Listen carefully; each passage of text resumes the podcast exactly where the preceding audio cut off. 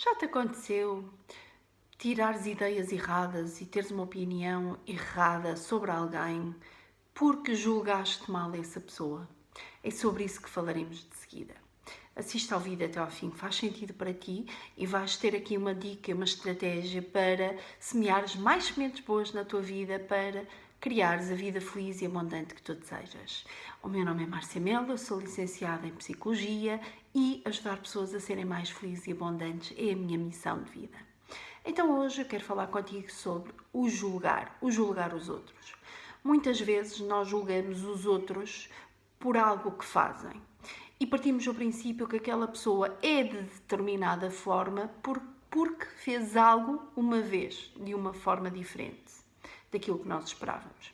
Isto parece vago, eu vou-te dar um exemplo. Nós podemos ver um jovem, por exemplo, a ser rebelde, a ter um comportamento desajustado, a, a se comportar mal, até a ser mal educado e julgamos aquele jovem e classifica, julga-se aquele jovem a dizer que é mal educado, não tem educação, vai ser um delinquente ou é um delinquente e partimos do princípio que aquela pessoa é de determinada forma e estamos a fazer um julgamento. Muito bem. Nós quando estamos a julgar alguém uh, por um ato que faz, nós estamos a cometer um erro. Porquê? Porque nós não sabemos o que é que está por trás daquele ato. Aquele jovem que estava a ter um comportamento desajustado, estava a insultar pessoas, estava a perturbar todas as pessoas que estavam em seu redor, ou até numa aula, numa, numa sala de aula, nós não sabemos o que é que está por detrás desse comportamento.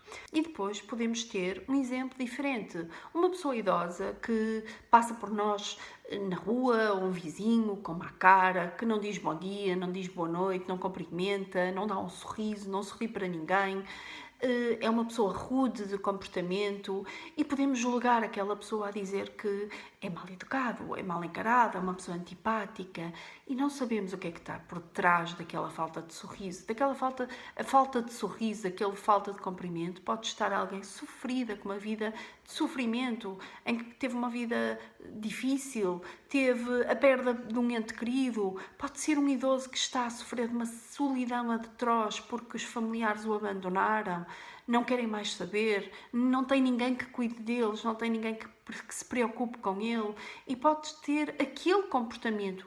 O que significa com tudo isto, estes dois exemplos que estou a dar e poderia dar muito mais, é que o nosso comportamento em determinada altura não demonstra quem nós somos, é um reflexo de algo que está a acontecer.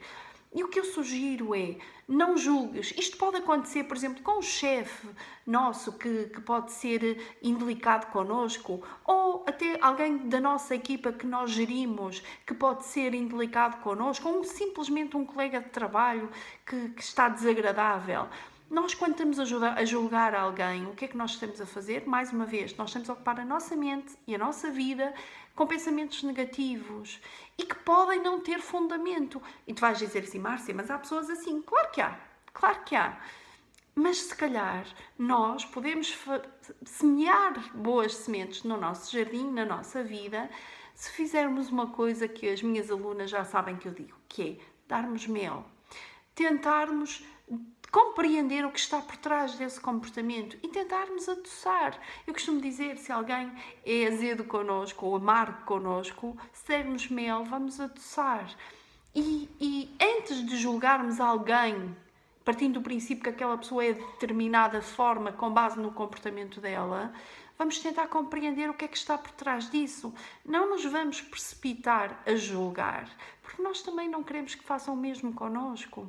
Portanto, esta, esta estratégia hoje que te deixo aqui do não julgues, tenta compreender antes o que está por trás do outro, é muito importante. E tenta ser amável, mesmo quando não são amáveis connosco. Porque pensa sempre que não é o que nos, os outros nos fazem que define a nossa vida, é o que nós decidimos fazer com ela.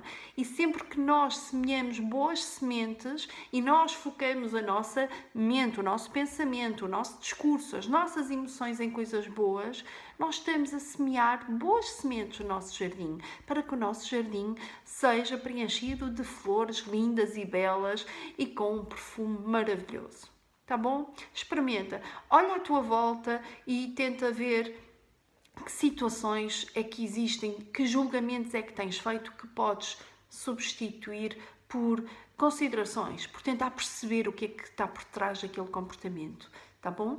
Comenta, comenta, deixa aí um comentário se isto faz fal se isto faz sentido para ti, se já te aconteceu, se és uma das pessoas que foi julgada injustamente, comenta, comenta aí, tá bom? Aproveito para te desejar um dia maravilhoso e já sabes, escolhe ser feliz e abundante. Tu mereces, nós merecemos.